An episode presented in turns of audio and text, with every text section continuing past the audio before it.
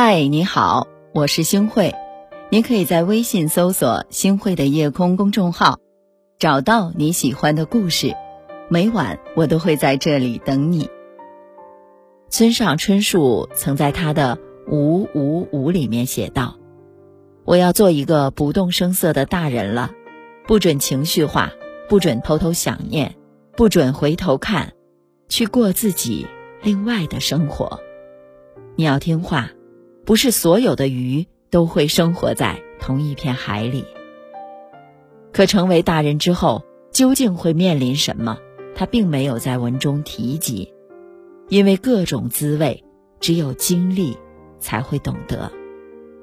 前段时间，江西南昌一名女子带病赶公交车上班，因为身体不适，一路跌跌撞撞，一个不小心呢，就摔倒在地上。却还是硬撑着爬起来赶车，公交车师傅看到了，于心不忍，把车停靠在一边，把女子扶上了车，试图劝解。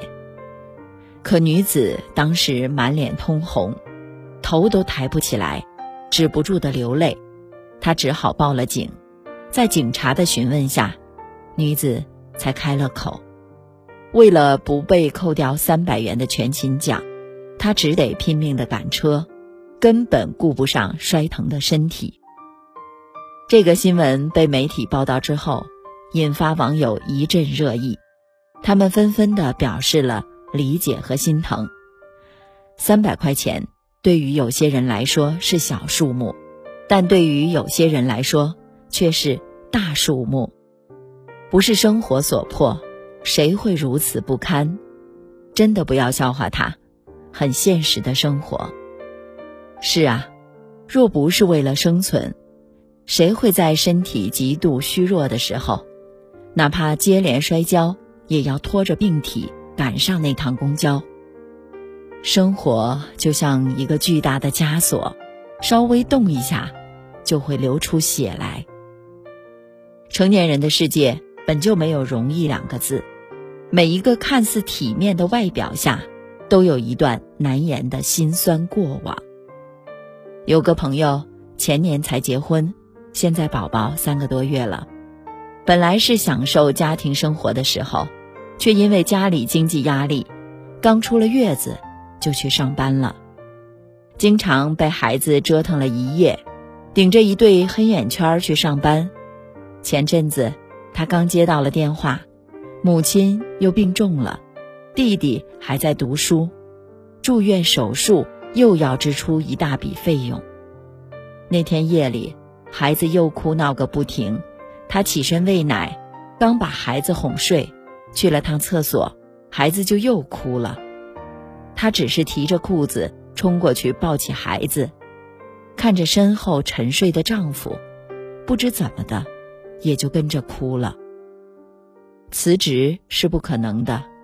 也不敢轻易的嫌弃辛苦工作的丈夫赚的少，上有老下有小，她只能苦撑着。世界对于养孩子的宝妈来说是残酷的，对于那些努力工作的成年男子，这份刻薄同样不会减去半分。凌晨三点，一个醉酒男子在街头痛哭，巡警们上前询问。他却一言不发。联系了他的母亲，才知道父亲患了癌症，他出来打工一直赚不到钱，妻子又闹着离婚，郁闷至极，却不敢打扰别人休息，就一个人从招待所出来喝酒散心。回去的时候一直找不到住的哪家招待所，本来是一件很小的事儿，联想到过往的种种，眼泪。就再也止不住了。成年以后，我们总是习惯性的把自己放低，明明很难受，却要顾全他人的感受，不敢轻易发脾气，不敢随意指责别人，更不敢让自己的情绪崩溃，影响到别人的生活。就像这个醉酒的男子，连哭都要找个陌生的街头，偷偷的哭。若不是被巡警们发现，把他送到了住所，不知道这个孤独的夜晚，他又将如何的去度过。听朋友说起过，小王已经连续加班了半个月，项目还是一点进展也没有。如果再不出业绩的话，就要被辞退掉了。这天夜里，他瘫坐在地下车库的地板上，不顾形象的嚎啕大哭。刚将眼镜摘下，手机铃声响了，一看是客户王总，他强打起精神，擦干眼泪，迅速的接起了电话，充满朝气的语调掩盖了之前所有的丧气。是啊。有人专门拍摄了一组夜晚的街头图片，图片里无论多晚，都有人在为生存而努力奋斗。二十二点，地铁工作人员正在做下班准备，负责清洁的大叔也开始工作。末班车上，人们分散着坐在座位上，有人趁此机会在座位上打起了盹儿。对于他们来说，八九点下班。都是常事，十点十一点才是放下工作、开始夜生活的时间。路边一对夫妻裹着厚厚的棉袄，拉着一大车菜，等着别人来买。偶有路过的人询问菜价，他们总是笑着和他们说话。街边店铺大多打烊了，只有二十四小时营业的便利店还亮着灯。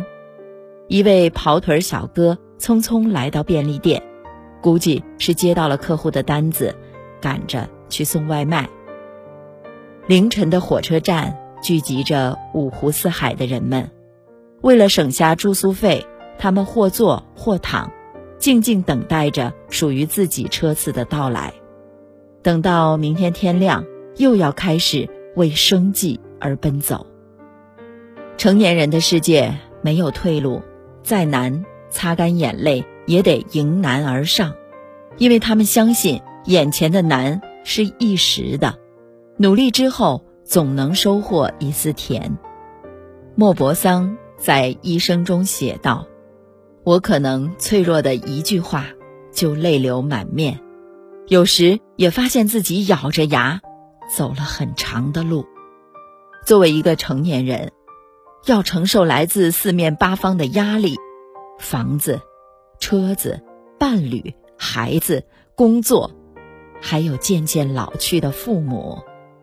有些时候，在面临困境的时候，会有人伸出援手，把你拉出沼泽；但更多时候，那些灰暗的日子是靠着我们自己一点儿一点儿熬过去的。依稀记得，在日剧《四重奏》里面，女主角说：“能哭着吃过饭的人，是可以坚强走下去的。活着本就不易，你能挺住，就是生活的勇士。给自己点个再看吧，继续怀着希望向前走，你会发现，前路不仅有难关，更有。”想要的远方。脑海之中有一个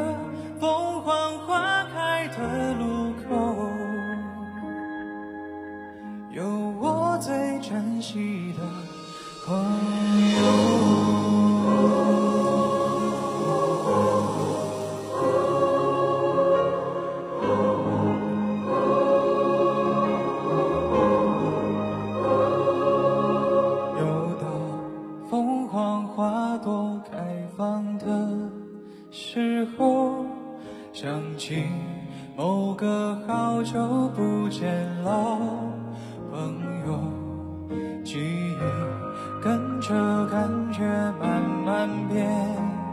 烟火染红的山坡，道别的路口，青春带走了什么，留下了什么？剩一片感动在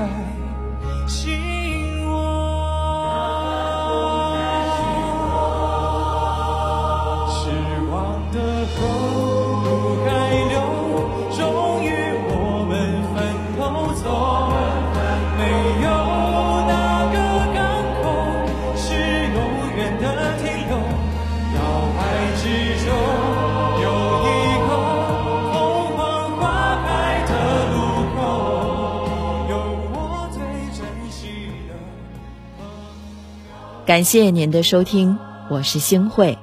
如果您特别喜欢星慧的节目，请您将我们的节目转发出去，让更多的朋友走进我们的夜空。每天晚上，我都会在星慧的夜空里和您说晚安，晚安，好梦。